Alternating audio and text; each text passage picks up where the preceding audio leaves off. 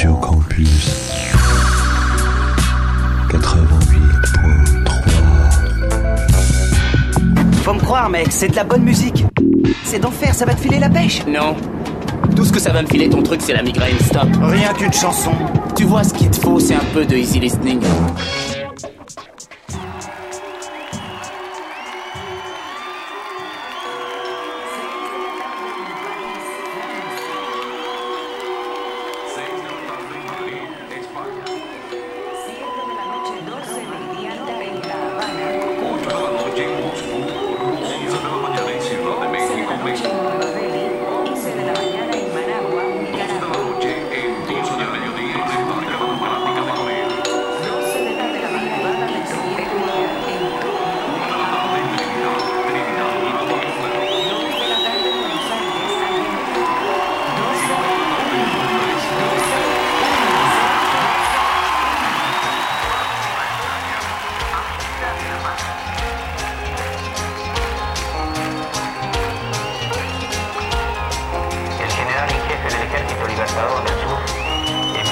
1965, la guerre du Vietnam bat son plein. L'Amérique a envoyé ses GIs au sud. Contestation rime avec répression. Contestation, répression. Le cortège est protégé par cinq véhicules blindés et un hélicoptère. Ce sont aussi les premiers bombardements de l'US Air Force au nord. Que hoy lloran la noche. 65, c'est aussi la crise de Saint-Domingue, Cette mesure provoque une vague d'émeutes d'une ampleur exceptionnelle. 24 morts en 3 jours et des troubles. Échec d'un coup d'État toujours Zurich, au palais de la De plus en plus, l'Amérique s'érige en gendarme du monde. Et Ben Barka ne cesse de dénoncer partout où il se rend l'impérialisme de l'Amérique et de ses alliés. a provoqué une rébellion militaire qui a abouti à une loi d'Alfonsine selon laquelle les militaires d'un rang inférieur à celui de colonel n'étaient plus passibles de poursuite. Ouais, bah, j'ai connu un mec de droite une fois, il avait dix fois plus de clash.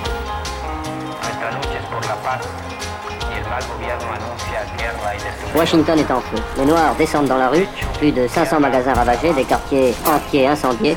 Bilan 7 morts, 1200 blessés. Bonsoir et bienvenue à vous dans À bâton rompu, magazine d'infos sur Radio Campus Orléans et Radio Campus Tours, tous les mardis de 19h à 20h. Ce mardi, nous recevons Gonéry Le Cosané, chercheur au Bureau de recherche géologique et minière, BRGM, et expert du GIEC, groupe d'experts intergouvernemental sur l'évolution du climat. Bonsoir Gonéry. Bonsoir Hassan. Ravi de vous recevoir à nouveau dans cette émission. La dernière fois où vous êtes venu dans l'émission, nous étions, c'était en septembre, septembre dernier, euh, nous étions euh, promis de nous revoir pour parler de la COP 28, qui est la conférence des partis pour la lutte contre le réchauffement climatique, tout ça, tout ça, qui se préparait à Dubaï. Euh, un accord a été trouvé en décembre. Votre avis d'expert sur le texte nous intéresse. Nous parlerons également avec vous, si vous le voulez, de l'actualité. Euh, la crise agricole actuellement. L'eau est un des, sujets au centre des revendications des paysans. Qu'est-ce qu'on peut en faire? Que disent les scientifiques? On en parlera. Et puis ce thème aussi, ce concept, revenu aussi dans l'actualité, la décroissance, qu'en disent les scientifiques. On en parle également, si vous le voulez. Bien sûr. Je salue Steven, qui est là. Bonsoir Steven. Bonsoir Hassan, bonsoir à toutes et à tous. Steven, dont le papier d'humeur est consacré aussi à la COP 28 euh, de Dubaï. Tu dis pas trop de méchanceté. Non, je suis assez soft aujourd'hui. Franchement, Ouais, bien sûr. je franchement, non, franchement, Mais- je me suis censuré. Mais bien Euh, J'ai essayé d'être doux, de. Mais, faire un truc un peu feel good. mais bien sûr, je te crois. Bonsoir Victor. Bonsoir Hassan, bonsoir à toutes et à tous. À bâton rompu jusqu'à 20h. À bâton rompu avec Hassan Kerim. C'était le 13 décembre dernier. Ça se passait à Dubaï. Hearing no objection, it is so decided. S'il n'y a pas d'objection, l'accord est. Comment, comment on dit déjà Approuvé. Approuvé, tout ça, voilà. Alors, c'est le sultan Ahmed Al-Jaber, président de la COP28, homme d'affaires hein, et homme politique. Rappelle-moi s'il faisait, euh, Steven, il était ministre de. Il est ministre de l'Industrie et PDG d'ADNOC, la compagnie pétrolière nationale des Émirats Arabes Unis. De pétrole, donc. Hein. Oui. Ouais, cool. Euh, c'est donc le- c'est lui qui était président de cette COP. Alors, j'ai- j'ai- j'ai j'ai re- j'ai repris des trucs qu'il a pu dire. Alors, juste après euh, les applaudissements, il dit euh, c'est une décision euh, historique pour accélérer l'action climatique. Le monde avait besoin, alors écoutez ça c'est trop beau, le monde avait besoin de trouver une nouvelle voie. En suivant notre étoile du berger, nous avons trouvé cette nouvelle voie. Alors tout de suite les réactions euh, sont différentes, je vais vous demander la vôtre, Connery, mais les chefs d'État, les ministres, même les gens à l'ONU ont salué, mais vraiment avec des mots très très forts. Mais très vite, des ONG se sont dit quand même, au bout d'une heure, oui, mais enfin, regardons attentivement l'accord et il y a des choses qui manquent. Et vous, vous étiez dans quel euh, ce 13, ce 13 décembre? Bah, si vous voulez, moi la première chose que j'ai fait, c'est lire le texte en Oui. fait, lire Oui, le texte oui, et puis en parler avec des collègues, Ouais. donc euh, notamment bah, Valérie Masson-Delmotte. Et donc effectivement, bah, signer un texte, un accord international, c'est toujours bon à prendre, hein, euh, surtout dans un contexte très tendu international. Euh, bon voilà, on peut dire d'un côté que c'est bien que pour la première fois les énergies fossiles soient nommées. On peut se dire aussi que ça fait quand même 27 ans que les États se rencontrent sur les questions de climat et qu'ils ont réussi à faire des textes sans jamais nommer le problème en fait. hein. Voilà, donc euh, il y a quand même quelque chose. Après, on peut rentrer un peu dans les détails si vous voulez, mais, Oui, mais je- je on- bien, ouais. voilà, en fait. Ce qu'on peut dire, c'est qu'effectivement, euh, euh, bah déjà, il y a un constat euh, en fait de, de manque d'ambition, hein, parce que les, les, les, les, États en fait euh, euh, de- faisaient le bilan de leurs intentions par rapport au changement climatique, et d'ici à 2030, euh, bah, en fait, l'accord montre que euh, on s'attend à une baisse de 2% des émissions, Mm. alors qu'il faudrait les descendre de 43% On en pour euh, limiter bien- à 1,5 degré. Bien, bien loin, quoi. On en est extrêmement loin. Voilà. Euh, un autre point qui est très inquiétant, c'est euh, le fameux article euh, 28F C'est- Alors, ce qu'il dit, sur euh, le méthane. Oui. En fait, euh, si vous voulez, le, le- il y a l'idée effectivement que le, le méthane, en fait, euh, ben, euh, c'est un, un gaz à effet de serre. Euh, On a le CO2, mais on a aussi sûr. le méthane. Il, il vient en fait des fuites de, des- des, des exploitations d'hydrocarbures et puis aussi de, de l'élevage bovin, en fait, Oui, notamment.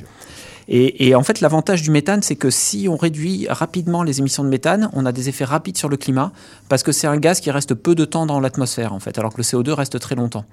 Donc, euh, et donc, on aurait ça bien aimé été- des ça n'a pas du tout été, été évoqué. ça a été évoqué, mais il Ah. n'y a pas d'objectif chiffré. Donc euh, là, par exemple, euh, bah, vraiment, euh, c'est- c'est- ça, ça aurait pu être quelque chose. Mm. En fait, c'est un accord, si on fait le résumé, où chacun repart chez soi Mm. en se disant qu'il y a un signal, mais plutôt pour les autres, en fait.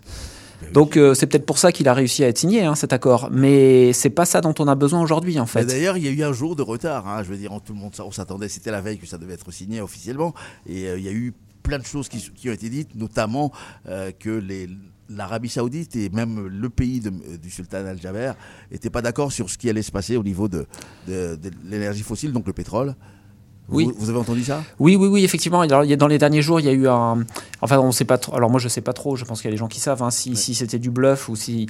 Mais disons qu'un un premier projet d'accord qui était extrêmement peu ambitieux, euh, qui convenait probablement à l'Arabie Saoudite, mais qui du coup a, a- a- a levé une levée de bouclier des autres pays pour finalement apparaître, faire apparaître un nouvel accord qui était disons, un compromis où tout le monde peut lire ce qu'il a envie de lire. Et euh, on signe l'accord et euh, tout le monde repart chez soi en se disant bon, il y a un signal. Très bien, voilà. Mais dans six ans, il faut diviser par deux les émissions de gaz à effet de serre quand même. hein. Ah, Il faut y aller. Et ça, on n'y est pas. hein.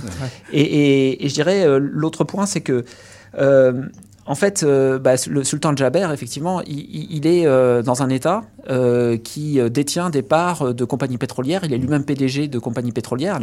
Ça veut dire que les États, en fait, ils ont beaucoup plus de leviers d'action qu'ils veulent bien le laisser dire, en fait, en tant qu'actionnaire de ces compagnies. Et donc là, il y a quand même quelque chose en fait. Il y a, il y a quand même un espèce de double langage. Euh, je, je pense vraiment que les, les, les- les États peuvent faire bien davantage en tant qu'actionnaires de ces compagnies pétrolières, en tant aussi que bah voilà, euh, ils imposent comme une réglementation à ces compagnies pour s'ils veulent vraiment en fait euh, ne pas dépasser ces objectifs climatiques. La France salue une victoire du multilatéralisme et de la diplomatie climatique. La ministre française euh, euh, Pannier-Runacher, Agnès Pannier-Runacher y était. hein.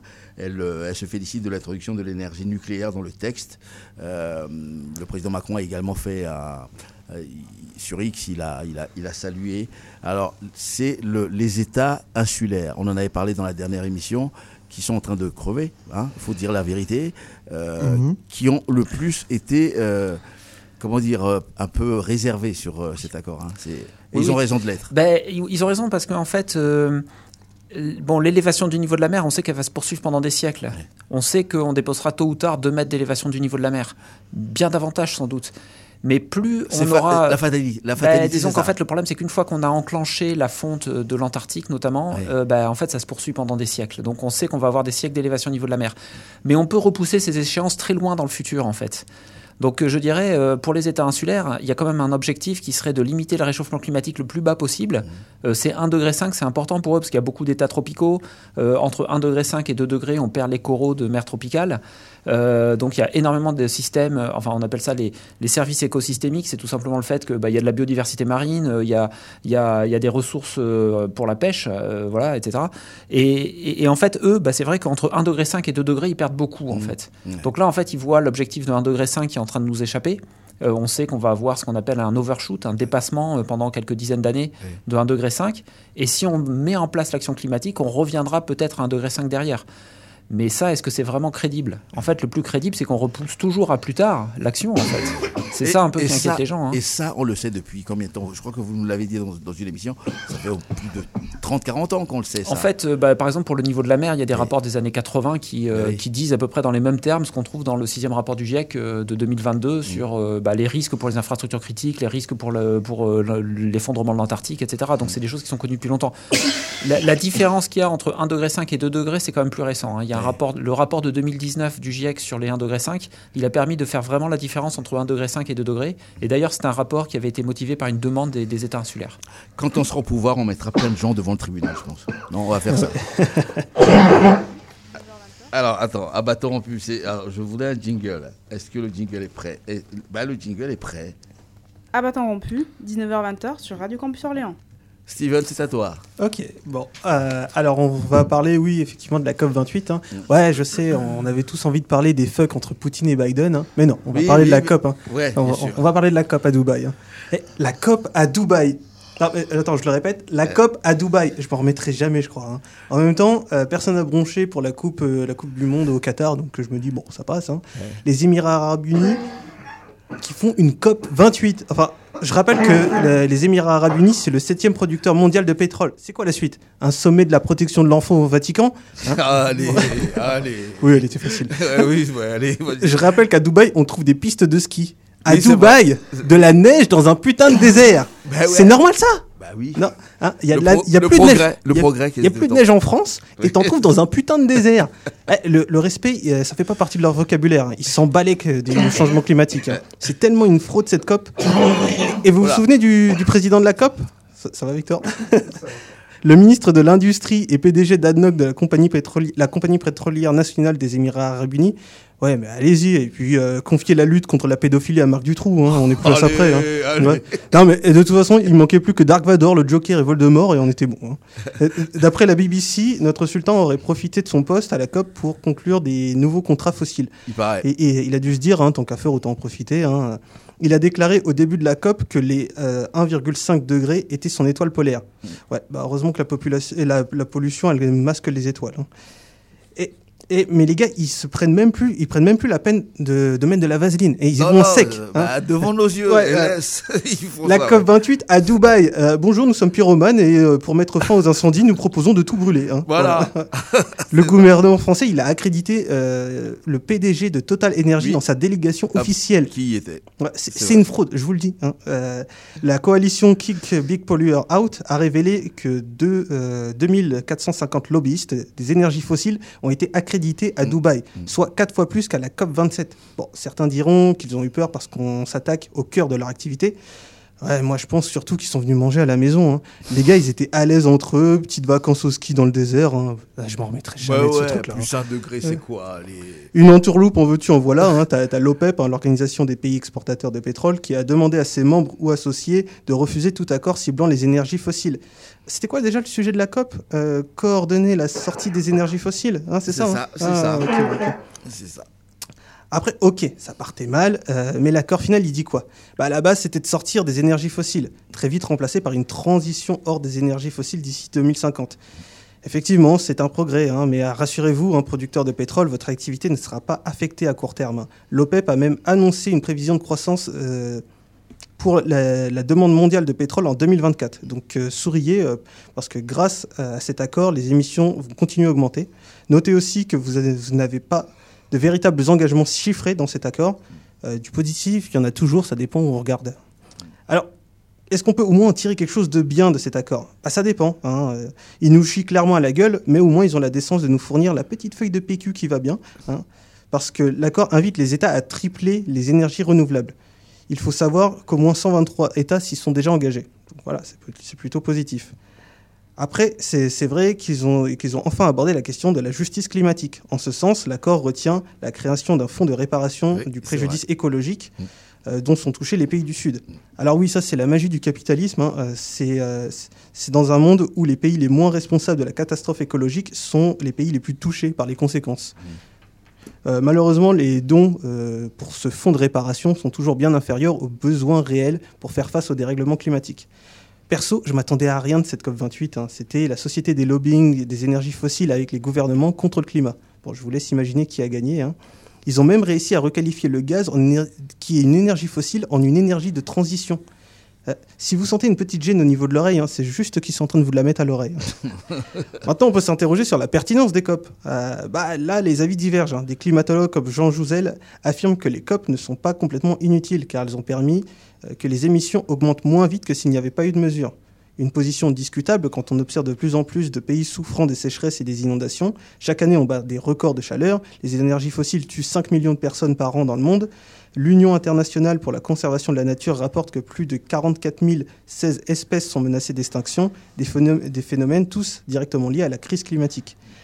Les COP n'ont pas réussi à contraindre les entreprises exploitantes, exploitant les énergies fossiles. Depuis 50 ans, elles ont gagné 3 milliards de dollars par jour. hein. Le cours des actions de la bourse de Total se porte à merveille au lendemain de la COP28. Reporter a recensé près de 70 nouveaux projets fossiles amorcés par Total Energy depuis 2021.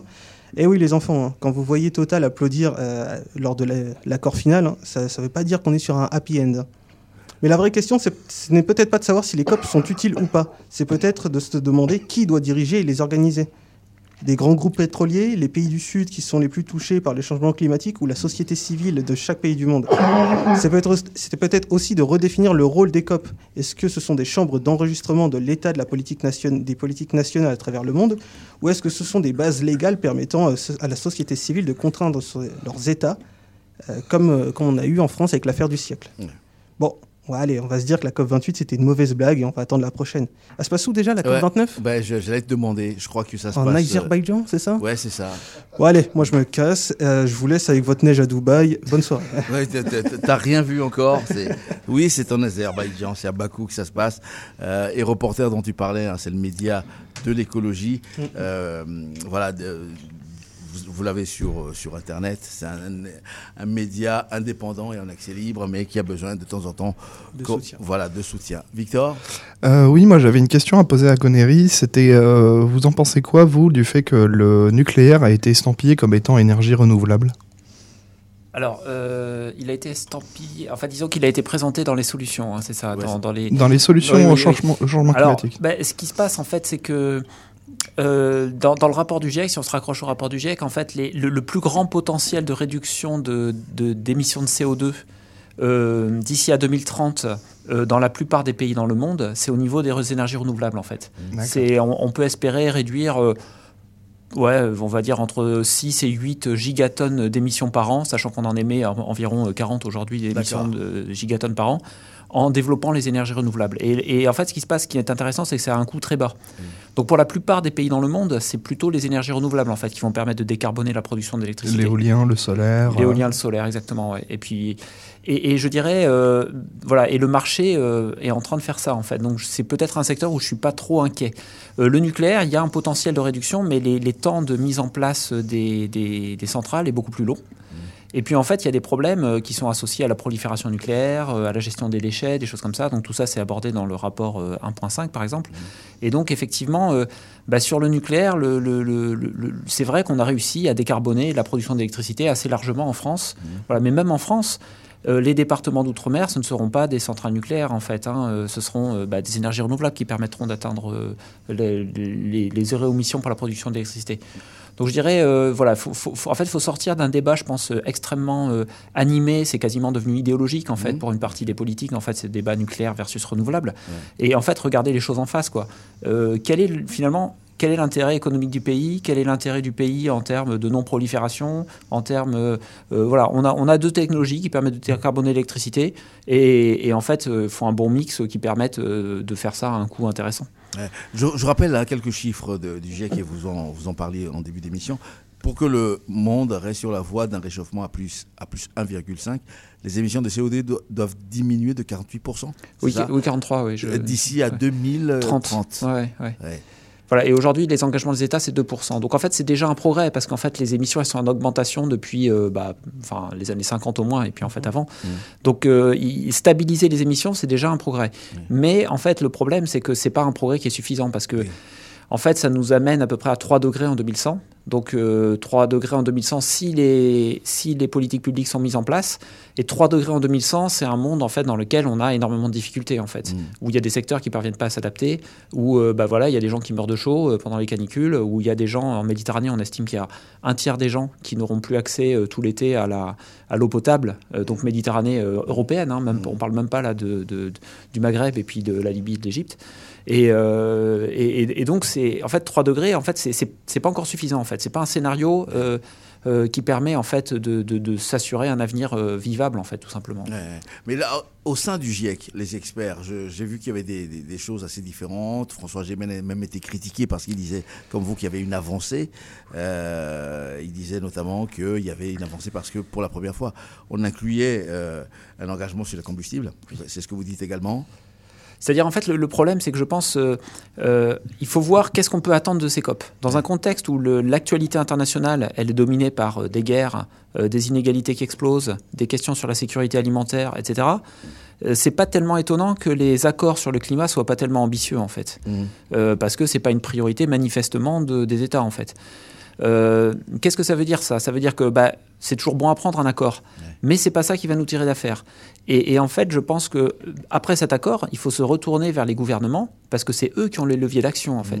C'est- Qui- ce qui s'était passé en France avec l'affaire du siècle où, euh, c'est euh, c'est le Conseil d'État qui a été saisi pour une action climatique du fait des, de- des accords de Paris, en se basant Voilà. sur les accords de Paris. Alors ça, c'est encore un cas. C'est un cas dans lequel en fait le gouvernement n'avance pas suffisamment vite. Il y a des, des, des tentatives en fait de mettre en place une justice climatique. Elle se construit petit à petit pour faire avancer les choses. Donc c'est par le moyen judiciaire en fait. On veut forcer finalement les États à faire quelque chose. Ce qui serait encore mieux, Mhm. c'est que les États le fassent par eux-mêmes. Et où est-ce que ça peut se faire en fait cette action climatique? C'est plutôt dans les États démocratiques en fait. Bien sûr. Donc, euh, parce qu'en fait, il y a des questions d'inégalité, de justice, là, bon, dont vous parliez parfaitement, là. hein, euh, Mhm. En fait, plus on émet d'émissions, euh, moins on est vulnérable au changement climatique. Et puis, à contrario, les pays d'Afrique et puis euh, d'Asie du Sud-Est, ils émettent très peu. Ou, l'Asie du Sud-Est, ils émettent de plus en plus. Mais, mais surtout, Afrique, en fait, eh ben, ils sont extrêmement vulnérables et ils émettent très peu. Mais clairement. Mais vous- alors, ce terme transition que je ne comprends pas, ça fait des années qu'on en parle, mais comment se satisfaire de ce terme transition alors qu'on est en train de crever? Et, et- et- et là, ça va être la question que je vous pose chaque fois que vous venez là, Gonéry, est-ce que c'est pas trop tard? On va Oui. crever, c'est ça On est en train de crever là, non En fa- en fait, je pense que on a tous un petit peu du mal à visualiser ce qui est en train de se passer, en fait, parce que c'est tellement énorme que, en fait, c'est difficile à comprendre. Euh, voilà, ce qu'il faut voir, en fait, c'est faut. En fait, on est déjà, par exemple, dans un déclin extrêmement rapide de la biodiversité, en fait. Vous savez, là, dans les 20-30 dernières années, on a perdu 80% des insectes euh, dans les, dans paysages agro-industriels, euh, 60% des oiseaux dans ces paysages agro-industriels. Et puis en fait, euh, on voit que par exemple, bah, dans la mer, c'est pareil, on a tous les poissons qui, euh, qui- qui sont pêchés, qui sont euh, à la limite en fait de l'effondrement des populations de poissons. euh, c'est le Et bourré de plastique. et, et oui, et, et le plastique augmente. Vous voyez, donc on, on a du mal à, à réaliser vraiment ce qui est en train de se passer. Quoi. La, la bonne nouvelle, c'est qu'on a tous ces rapports scientifiques en fait qui nous permettent de non seulement d'évaluer où on en est, mais aussi de dessiner une solution. Si on ignore complètement ces solutions, il ne faut pas s'étonner qu'il n'y aura, pas de miracle en fait. Il n'y aura pas de miracle. Donc c'est vrai que, euh, bah, par exemple, euh, bah, on sait que par exemple on doit euh, décarboner les transports. Décarboner les transports, c'est éviter les voyages inutiles, faire du report modal, c'est et puis le trafic résiduel électrifié. C'est pas tout le monde avoir un véhicule de 2 tonnes avec des batteries énormes. Ça c'est pas ça, c'est pas la transition. Voilà et, plein d'autres sujets. Et je pense qu'il faut vraiment regarder. Il faudrait arriver à dépassionner ce débat à le, à le dépolitiser d'une certaine manière pour regarder en face les solutions Mm. et puis en fait euh, faire en sorte qu'on s'en empare en fait tout simplement. ouais, mais quand, quand on parle. Ah, vas-y, vas-y. Mais J'avais une Steven. question sur le terme Ouais, de transition euh, parce que euh, on se rend compte qu'on on était passé de, du bois au charbon et au final on utilise toujours du bois et du charbon aujourd'hui. Après on est passé au nucléaire et pourtant on utilise toujours. Enfin, en fait on n'a jamais fait de réelle transition Alors, au terme où il y a une rupture euh, d'une énergie à l'autre. Oui, c'est- l'argument effectivement de Jean-Baptiste Fressoz là, euh, de dire euh, qui est historien en fait et qui regarde dans le Mhm. passé et qui voit que en fait les, les sources d'énergie se superposent en fait.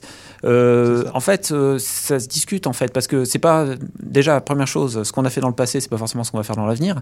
Et puis quand même là, ce qui est en train de se passer sur les renouvelables, c'est quand même assez important en fait, hein, je pense. Donc il y, a, il y a quand même des choses en fait qui qui suggèrent que en fait les, les choses sont possibles. Et puis d'ailleurs, Jean-Baptiste Fressoz, il ne dit pas ça pour dire nous sommes perdus.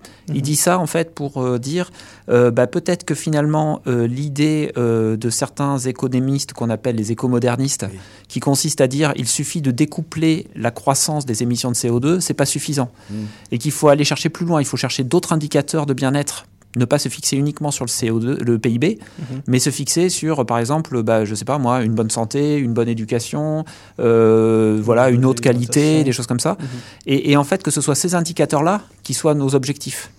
Et là, on passerait dans l'ère de la décroissance. Euh, parce que jusqu'à présent, dès qu'on on réfléchit comme ce que vous faites, euh, Gonéry, avec nous régulièrement ici, euh, on vous dit vous êtes décroissant avec un- une sorte de mépris. Euh, Il y a des scientifiques qui, réfléchissent. On va, parler de ça à la fin de l'émission. et on va parler avant aussi de l'eau. dans un instant, juste après un peu de musique. Restez avec nous. À bâton jusqu'à 20h. Sixto Rodriguez.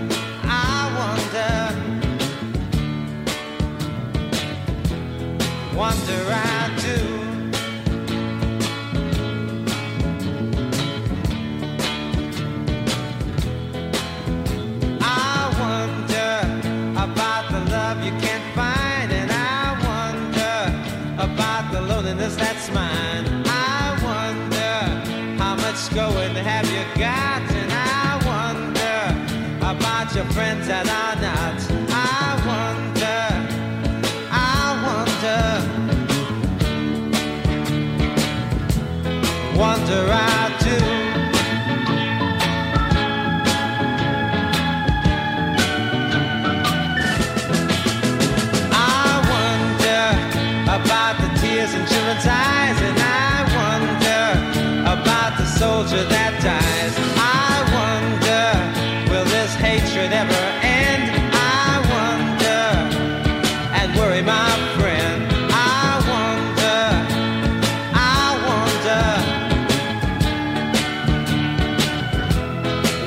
don't you?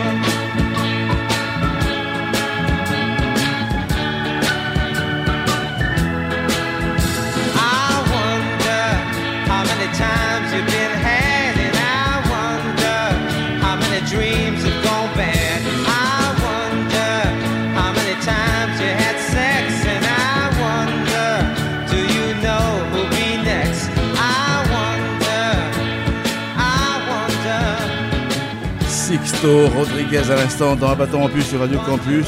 Euh, cet homme avec une histoire dingue, hein, je ne sais pas si vous la connaissez, il a fait que deux albums. C'est celui Euh, qui est connu en Afrique du Sud, c'est ça? Absolument, il a fait que deux albums au début des années 70 et après il- ça n'avait tellement pas marché aux États-Unis qu'il est tombé dans l'oubli. Il a, il a fait autre chose, autre chose, scieur de, de pompe, tout ça. Et puis l'album est revenu parce que en Australie, je crois, et en Afrique du Sud, son album a eu un énorme succès. Mhm. Et il est revenu dans les, dans, dans les années 90, je crois, et ça a été réédité. Cet, euh, cet album-là. Et Il y a un très bon documentaire sur lui qui s'appelle Sugarman. Absolument, c'est c'est lui Sugarman, parce que c'est un, un des autres morceaux les plus connus est Sugarman. À bâton rompu, la suite. À bâton rompu, sur Radio Campus Orléans et Radio Campus Tours, tous les mardis de 19h à 20h. Nous allons maintenant parler de l'eau. L'eau, ce, bien, ce, bien, commun hein, à, plein de gens, mais ce bien que, des gens, hein, euh, euh, Gonéry essaye de, vendre, hein, de faire des bénéfices dessus. La, la colère des paysans euh, est aussi basée là-dessus. Les paysans demandent beaucoup plus d'eau. On a connu ici, hein, euh, tu, tu, y étais, les, la colère aussi, euh, notamment De euh, des bassines civile contre les bassines, Mhm. hein, justement, qui un Tour de France. On en est où de l'eau? On, va, on va rester sur la, sur la région parce que voilà, il y a eu un débat intéressant jeudi dernier au Conseil régional. On va écouter des extraits tout à l'heure. Ici, la nappe phréatique, on en est où? Alors, on de euh, trouver la- aussi la Non, non, la, la dernière fois que j'ai regardé, en fait, euh, bah, c'est vrai qu'on a un hiver pluvieux, donc euh, la dernière fois que j'ai regardé, les, elles sont en train de se recharger. Oui. Mais c'est vrai que la, nappe de Beauce, c'est une nappe en fait qui, met, qui a beaucoup d'inertie Oui. et donc qui met du temps à se recharger. Et puis en fait, sur l'eau, il y a deux problèmes. En fait, il y a le problème de la quantité, mais il y a aussi le problème de la, quanti- de la qualité en fait de l'eau. Ouais. Et aujourd'hui, en fait, ben, les pratiques agricoles dominantes, donc les agro-industrielles, hein, euh, eh ben, en fait, elles rejettent beaucoup de nitrates et euh, de pesticides dans l'eau. Et on a un problème de qualité de l'eau qui est euh, un problème qui devient un problème pour la santé euh, bah, des humains, mais aussi pour la santé des écosystèmes. Beaucoup de nitrates, ça crée en fait des blooms euh, de, de petites algues en fait dans, dans les estuaires, par exemple. Et, et en fait, ça a été évalué. Ça, en fait, l'État, en fait, il a été condamné en juin Oui. 2023 Absolument. à en fait appliquer alors pas plutôt sur l'aspect pesticide, le fameux plan éco-phyto dont on parle beaucoup, qui était un plan en fait de, de- de 2008 en fait de diviser par deux les pesticides, Euh, voilà. Et puis en fait, comme on n'arrive pas à diviser par deux, bah, on ne fait que repousser, Mm. voilà. Et, et là, c'est vraiment, je dirais. euh, euh, ce problème de qualité de l'eau, c'est très important. Il y a eu des estimations de coûts. Combien ça coûterait de restaurer la qualité des d'eau des nappes souterraines? Euh, Les estimations, c'est entre 500 et 800 milliards d'euros. Milliards? Oui. Donc c'est pas possible en fait. Ouais. C'est pas possible. Ah ouais. Eh bien, évidemment, alors, évidemment, l'eau est en discussion dans les collectivités locales. Pour l'instant, euh, c'est l'État qui s'occupe de l'eau, par l'agence de l'eau notamment. hein. Oui, effectivement, la- l'agence de l'eau joue un rôle très extrêmement important et puis notamment de concertation parce qu'il y a des comités de bassin dans lesquels en fait tous les usagers se rencontrent et puis euh, voilà, c'est un lieu de, de concertation. Mais il y a des régions qui ont compétence sur l'eau, qui ont choisi de, je crois, oui, il me semble la, la Bretagne, et- parce qu'il y avait ce débat euh, jeudi dernier lors de la séance plénière euh, des élus euh, de la région centre, qui essayent aussi de prendre. euh, vous trouvez que c'est une bonne idée ou pas de, Euh, en fait, pour être tout à fait honnête, je sais pas en fait les compétences pas. de la région sur Ouais. l'eau, donc Sur je, ouais, peux pas me prononcer. Pour l'instant, il n'y en, a pas t- il y en a pas beaucoup. Donc, je vais vous passer des extraits de discussion parce que cette, euh, l'eau est un sujet très idéologique. Écoutez d'abord ce que dit François Bonneau, parce que la région, l'année dernière, a fait les assises de l'eau pour essayer de voir si elle ne pouvait pas justement demander à l'État de prendre des compétences sur l'eau. Écoutez François Bonneau. Donc ce que nous portons, c'est à la fois scientifique et c'est la traduction, je le dis aux collègues, c'est la traduction de ce que porte aujourd'hui l'État dans ses expressions. C'est scientifique puisque l'exposé qui a été fait par euh, notre assistance lors des assises, par Monsieur euh, Pierre, était porté par quelqu'un qui était au BRGM hier, qui est en Théa Group aujourd'hui, qui va être au BRGM demain. Ce sont des études très très scientifiques. Ce que dit le BRGM, c'est hyper scientifique. Et ce que disait la préfète de région au nom de l'État en ouvrant nos assises, c'est euh, l'autorité de l'État. Il y a un vrai problème, chers collègues. Il y a un vrai, vrai, vrai problème. Et ne pas le prendre en compte serait idéologique.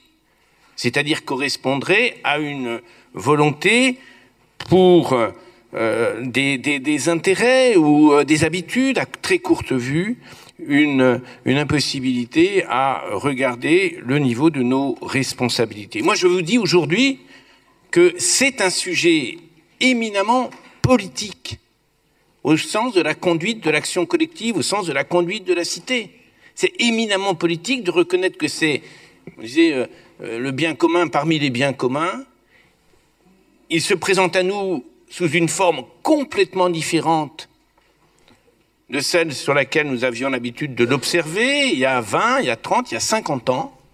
Et si nous ne modifions pas collectivement notre manière d'agir, alors, on ne peut pas le nier, nous irons dans le mur. On va dans le mur, dit François Bonneau. Alors, il y a eu un débat, euh, je vous disais, euh, la droite dite de gouvernement, je crois que c'est comme ça qu'on dit, la droite traditionnelle.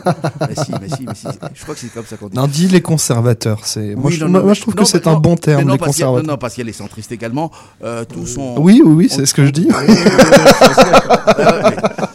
Voilà, voilà.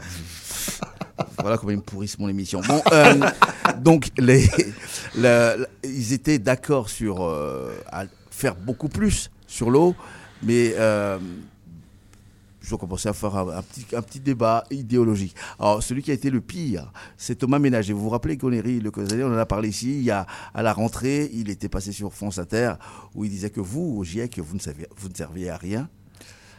D'une certaine manière, il n'a pas tort, hein, parce qu'on n'a pas mis en œuvre les, les solutions qui ne sont pas celles que lui-même porte, hein, d'ailleurs, euh, sur l'eau. Donc euh, bah, la sobriété, agir sur la demande, et du stockage parfois, effectivement, mais utilisé intelligemment, pour favoriser la transition agroécologique.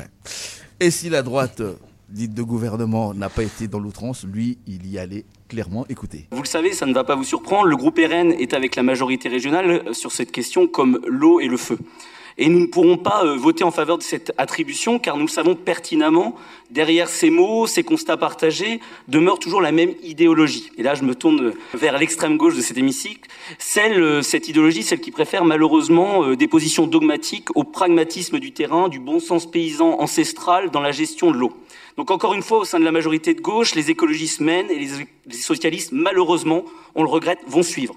Euh, cela coule de source, c'est toujours la même mani- manière de procéder au sein de cette majorité, et c'est toujours euh, cette vision d'une écologie euh, punitive, décroissante, qui sera celle qui prédominera, je pense, malheureusement, dans cette mission d'animation et de concertation.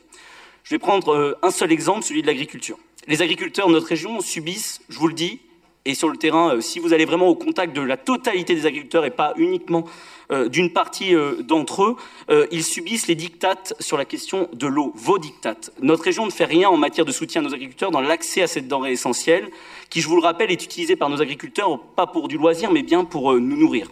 Cette sortie a provoqué la colère de Jérémy Godet, deuxième vice-président délégué au climat, aux transformations écologiques et sociales des politiques publiques. Écoutez. Moi, je voudrais vous parler des, des études HMUC. Il se trouve que je suis aussi président d'une commission locale de l'eau. Il y a des études hydrologie, milieu, usage, climat qui sont en cours, dont les process, dont les méthodologies ont été commandées par l'État. Le principe même des études HMUC a été commandé par l'État à travers le Varenne de l'eau. Les méthodologies ont été validées dans des cahiers des charges par les agences de l'eau elles-mêmes. Aujourd'hui, on fait des études scientifiques. Et c'est pour ça que je réfute tout à fait le procès en idéologie.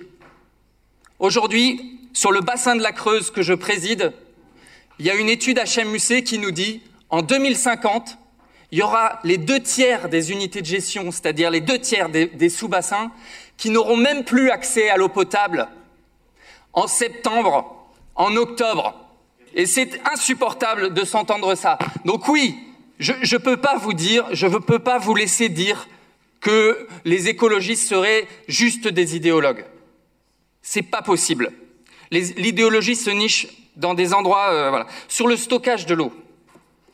Sur le stockage de l'eau, vous parlez de retenue collinaire. Franchement, c'est un euphémisme entre nous.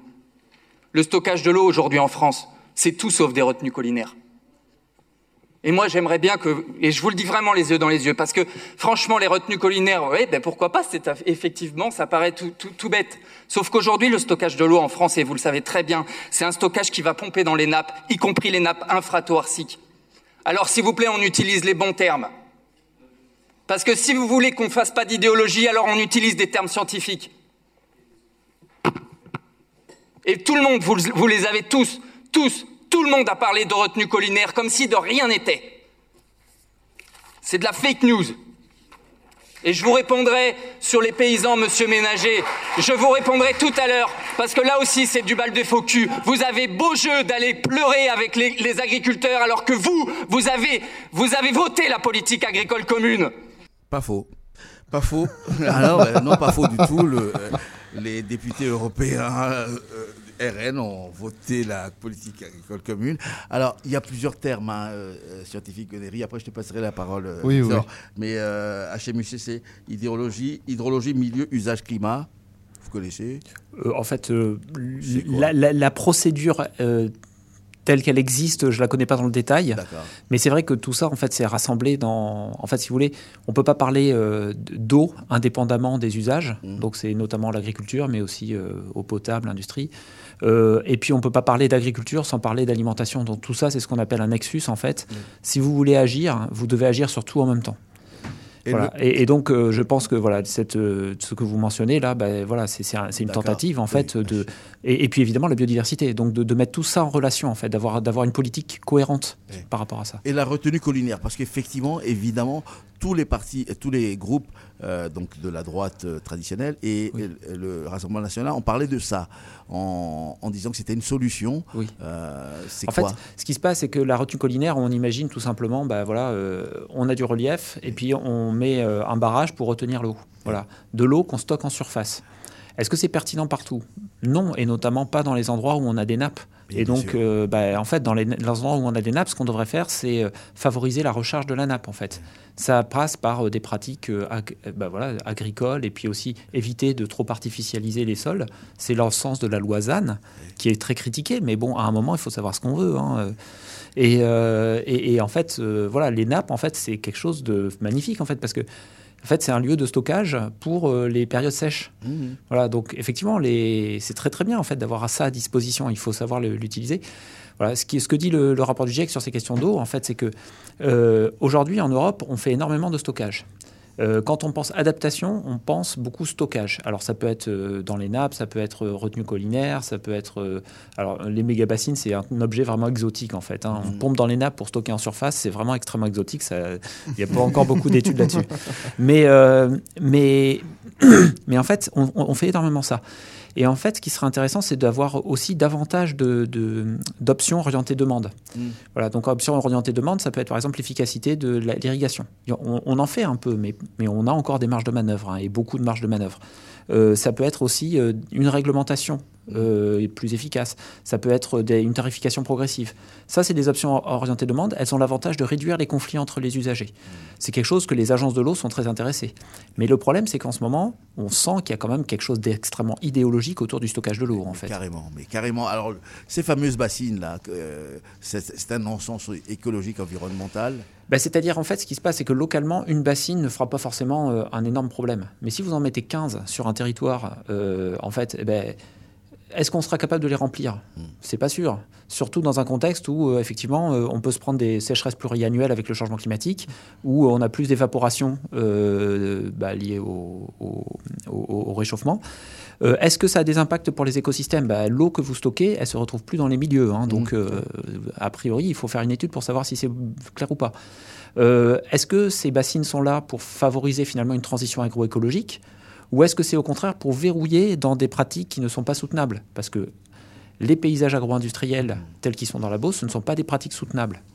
Ça, c'est très clair. On a un rapport du Haut Conseil pour le climat qui nous dit euh, voilà ce qu'on peut faire pour euh, en fait euh, bah, décarboner euh, l'agriculture, pour euh, pour en fait avoir des revenus décents pour les agriculteurs parce qu'au départ c'est quand même ça la demande. La demande c'est pas de détruire les haies, détruire les zones humides et puis de mettre des pesticides dans les nappes. La demande des agriculteurs c'est quand même d'avoir des revenus décents. Mm. Ça c'est tout à fait entendable et, et c'est ce que dit le rapport du Haut Conseil pour le climat en fait. Mais pour faire cela, eh ben, en fait, on fera pas ça contre les écosystèmes, on fera pas ça contre la biodiversité, et puis même contre nous, en fait. Parce que, bon, euh, à un moment, euh, euh, je veux dire, les agriculteurs, euh, les maladies en fait, de Parkinson, il y a certains cancers, etc., c'est des maladies professionnelles liées à l'usage des pesticides. Donc ce sont quand même des produits dangereux, en fait. un moi, je suis très surpris, je, je finis juste, que, en fait, ce lien entre santé et puis euh, action environnementale ne soit pas plus présent dans les débats publics, en Le fait. débat public, absolument. Alors, il y a un procès en ce moment où, euh, sur, ouais, un procès sur le. Euh, sur les bassines, je crois, dans le coin. Euh, ben, je ne retrouve pas. Je sais qu'il y a un jugement qui va être euh, rendu dans les prochains jours et qu'il y avait un appel à ce que vous, amis auditeurs, si vous avez envie d'aller devant le tribunal, mais je retrouverai avant la fin de l'émission Victor. Euh, oui, moi je voulais revenir un petit peu sur euh, la déclaration de ce cher conseiller du coup de, de droite conservatrice. Moi je dirais ça comme ça, plutôt que droite Non, de gouvernement. Non, non, non, mais oh, j'en ai pas passé euh, de, de- Mais là, ce que j'ai passé, c'est Rassemblement National. Ah, c'est Rassemblement National, d'accord, ok. Oui, oui, oui, d'accord, je vois. Oui, les, les conservateurs plus plus. Voilà, c'est ça. Non, non, non, mais c'est euh, non, c'est c'est intéressant au final le, le, le- la hum, comment dire euh, la rhétorique qu'il a utilisée en expliquant que en mettant d'un côté euh, le bon sens paysan qui Bien serait sûr. opposé à l'idéologie écologiste. Euh, le bon sens paysan, euh, j'aimerais bien savoir où il le prend parce que le RN a plutôt tendance à soutenir la FNSEA que la Confédération paysanne. Donc le bon sens paysan, à mon avis, c'est plutôt le bon sens des agro, euh, des, des, des, des- des industriels de l'agroalimentaire plus que Mais non, mais du là, petit paysan euh, bio. Quoi. Mais ils, ils vont te, te sauter à la gorge, les, les- les copains de la FNSEA. Non, Oui. non, le, le- le Rassemblement National est clairement avec l'autre syndicat, là, maintenant, les, qui avait des bonnets jaunes euh, samedi, là.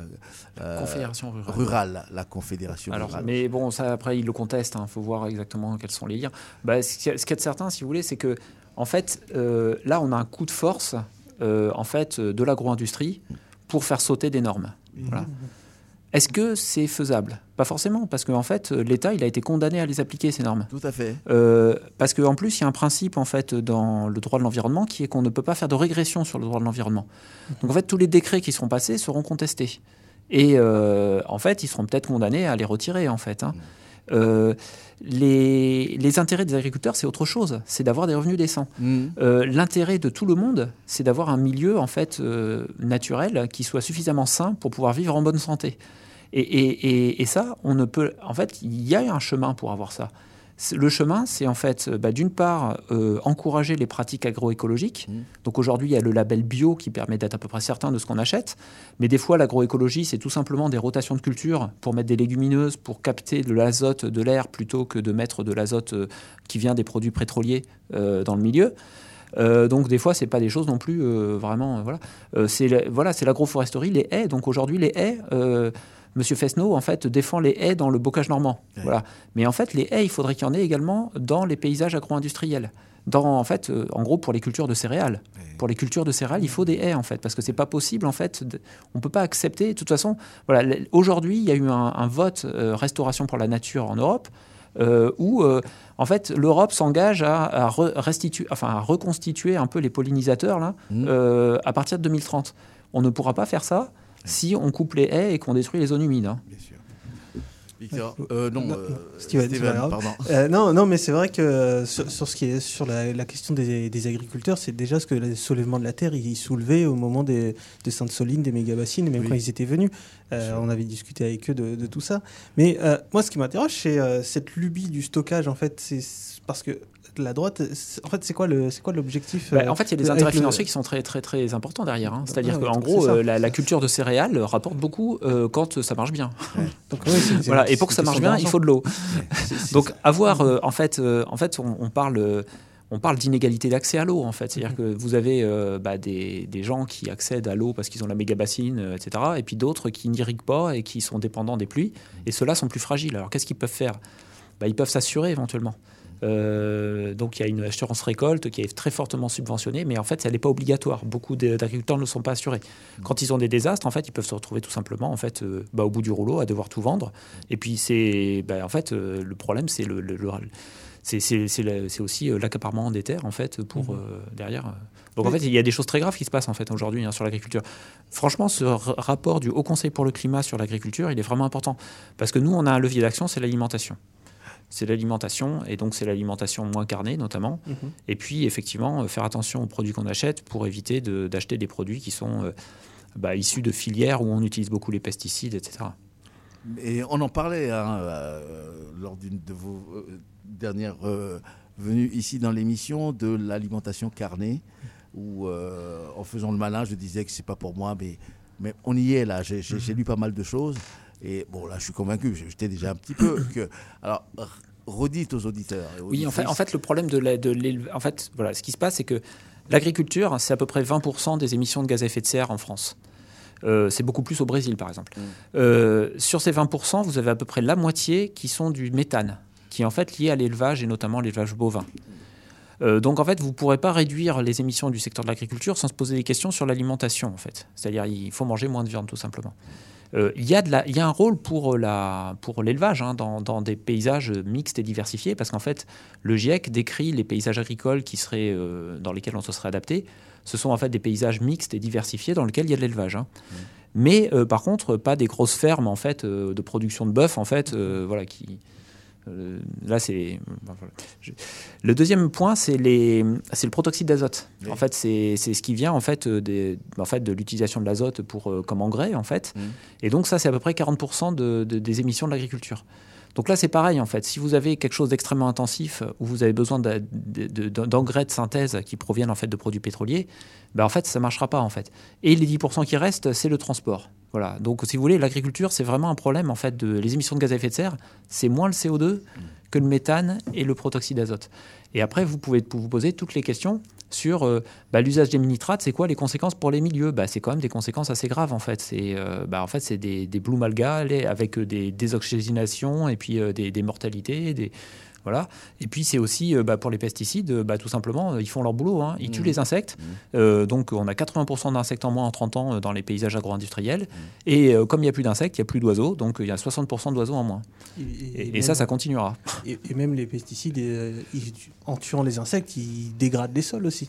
Oui, alors après, il y a, il y a la- toute la question en fait de la santé des sols, dont je suis pas trop spécialiste, mais effectivement, l'idée, c'est que ça, ça fait très longtemps dans les rapports du GIEC, euh, est mise en avant l'agriculture de conservation, donc euh, celle qui permet justement d'a- d'avoir une bonne santé des sols, avec euh, bah, voilà, euh, euh, des organismes vivants dans les sols qui permettent de, de- voilà, d'avoir des sols sains. quoi.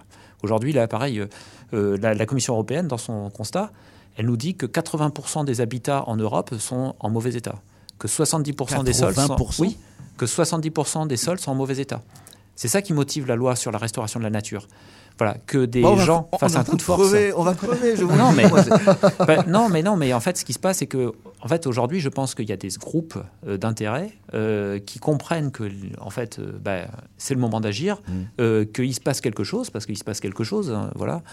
Et la loi sur la restauration de la nature, on aurait aimé qu'elle soit plus ambitieuse, mais enfin, elle est là. Et donc, ils s'organisent pour que ça ne se fasse pas. Voilà. Et le problème, c'est que bah, là, apparemment, ils ont plus ou moins gagné une partie, là, quand même. D'accord. Mais euh, est-ce que c'est, est-ce qu'on est obligé de passer par la loi Enfin, est-ce que c'est pas, il n'y a pas aussi une part de responsabilité de la population, de la société Personnel. civile, de, de se saisir de ces Eh ben, questions-là on va en parler dans une seconde, Ah, bah, juste après ça. À bâton rompu avec Hassan Kérim. Oui, le temps de respirer, la décroissance. Hein Ouais, ok. Ben voilà. ça, oui, c'est, alors c'est un concept politique. Oui, tu disais euh, pourquoi ça serait pas à nous de prendre euh, la décision, la de dire qu'on est responsable tous ensemble et de, et de faire des choses. Alors la décroissance, c'est, c'est un concept politique, économique et social. Il y a 15-20 ans, je faisais le malin en disant que j'étais décroissant. Je ne savais pas du tout de quoi je parlais. Enfin, je me disais juste, je me suis débarrassé du téléphone portable, j'avais plus de voiture, euh, donc j'étais Non, décroissant. mais non, euh, c'était- t'y connais Mais- rien, ça, non, c'est mais- être non, mais c'est vrai. Et là, en plus, euh, vraiment, Goléry, c'est c'est intéressant. Sur les dix dernières minutes de cette émission, il y a des scientifiques, hein, vous avez commencé à en parler tout à l'heure, qui ont commencé à étudier le, ce que c'est que ce concept. Oui. Dites-nous. dites-nous. Oui, en fait, ce qui se passe, c'est que, bah, comme je disais tout à l'heure, vous avez l'écomodernisme qui dit le problème du climat, on va le traiter en découplant les émissions de CO2 euh, de la croissance. Et les décroissants disent, euh, bah non, en fait, ça, ça ne pourra pas se faire euh, suffisamment rapidement. Bah, et, et- et en plus, si vous voulez faire ça, vous allez avoir besoin d'un- d'un- de capter énormément de CO2 dans l'atmosphère pour le stocker dans le sous-sol, mais dans des quantités qui sont telles que c'est pas crédible, en fait. Voilà.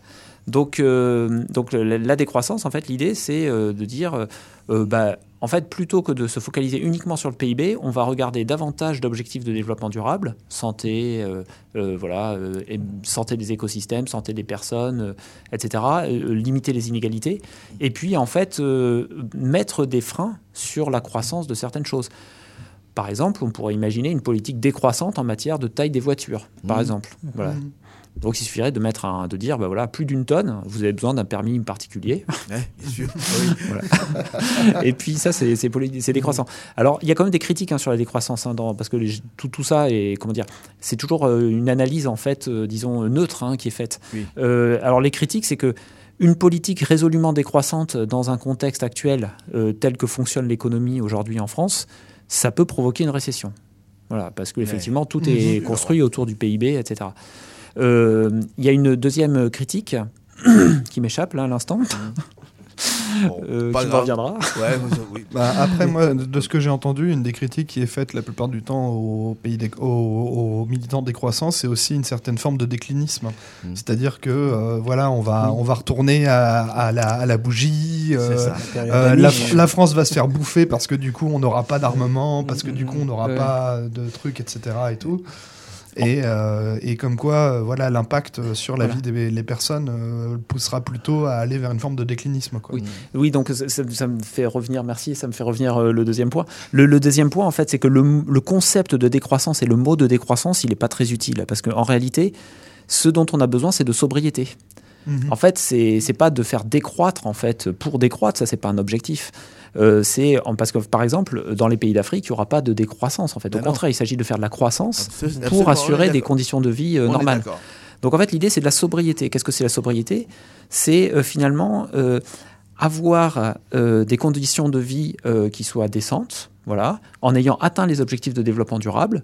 Quand je rappelle qu'en France, sur les 17, on n'en a atteint que deux. Et puis, en fait, euh, en limitant, en minimisant le- les émissions de CO2, en minimisant euh, les besoins en ressources, donc euh, voilà, on pense au cuivre par exemple, etc. Et puis en, restant à l'intérieur des limites planétaires. C'est-à-dire, voilà, aujourd'hui par exemple, on émet deux fois plus d'azote dans les milieux que ce que, les, les enfin, que ce que le système en fait est capable d'absorber euh, selon les études. Mais, Donc, mais euh, la plupart des limites planétaires, on les a déjà dépassées. Non, en fait, pff, ah, on en a déjà dépassé plusieurs, hein, mais mais mais il y en a quelques-unes qui ne sont pas dépassées. Euh, Par exemple, l'acidification de l'océan, pas encore. Voilà. Mais ce qui est critiqué sur les limites planétaires, c'est les seuils qui sont trouvés, parce qu'en fait, on passe pas du, euh, en fait, en, en dépassant, par exemple, les 1,5 degrés de réchauffement climatique, on ne passe pas dans un monde invivable. En fait, on passe dans un monde qui est plus complexe à gérer et, et puis de plus en plus dangereux, en fait. Mais il n'y a pas un seuil aussi ferme. Donc la limite planétaire, voilà, je pense que par exemple pour l'azote, où on est deux fois au-dessus de ce que les milieux, en fait, euh, on estime sont capables d'absorber, bah, effectivement, là, on l'a clairement dépassé. Mais quand on est proche de la limite ou un petit peu au-dessus, bon, voilà, c'est- il n'y a pas une limite si franche, en fait. Et oui, après, c'est la question de qui peut absorber ces, ces dépassements, en fait. Mhm. Et ça, ça c'est euh, au niveau planétaire, il y, y aura forcément des inégalités qui vont se creuser avec. euh, Oui, parce que 1,5 degré, c'est vivable, j'imagine, en Europe, par exemple, mais il y a des pays dans lesquels ça va pas, ça va pas l'être. quoi. Oui, bah, c'est c'est vraiment l'injustice de départ dont on parlait, hein, qui, est Mhm. que, et, qui a motivé le fonds euh, dont vous parliez là dans votre billet, euh, le fonds pertes et dommages, euh, donc, euh, qui est sous-financé mais qui a le mérite d'exister, c'est un des points positifs de la COP28, Oui. euh, qui en fait vise à compenser les pertes et les dommages des pays du Sud, parce qu'en en fait, ils ne sont pas responsables des émissions de gaz à effet de serre et ils sont les premières victimes. Merci Gonéry Le Cosané d'être encore une fois passé dans cette émission. Ça passe vite, hein. ça passe vite. Bah, vous, du coup, vous allez, vous allez revenir assez vite là maintenant. hein. Euh, euh, Steven et Victor sont d'accord d'ailleurs. Oui, bah, Oh, bah Euh, Dans la suite des programmes, pas de Raidon sur Radio Campus Orléans euh, ce soir, mais sur Radio Campus Tour à 20h, les improgrammables, et à 21h, Jazz Story. On va quitter cette, euh, on va se quitter avec euh, encore un hommage ce soir. Ça fait ça fait plusieurs semaines hein, où on a du rend hommage à des gens qu'on a bien aimés, des musiciens qui meurent. Là, c'est le cas de Peter Morgan. Peter Morgan a créé avec ses frères les Morgan Heritage, un grand groupe de, de reggae depuis les années, le début des années 2000. Ils ont fait quelques albums, ils se sont séparés. Et Peter Morgan est mort euh, à 47 ans seulement, c'est pas, pas beaucoup. 47 ans euh, dimanche dernier. C'est avec lui qu'on va quitter, on va finir cette émission. Euh, récemment, il avait sorti un morceau parce que c'était, il était sur un- une compilation avec des artistes, plein d'autres artistes reggae, avec le Soul Rebel Sound. C'est un, c'est un groupe euh, de DJ, je crois, oui, de Suisse, qui avait fait un album de compilation. Et Peter Morgan euh, chantait dessus Beta World. On espère tous hein, qu'on va aller vers, vers euh, un monde meilleur. Merci encore, Gonéry de Cosané. Merci pour cette invitation. À très très bientôt.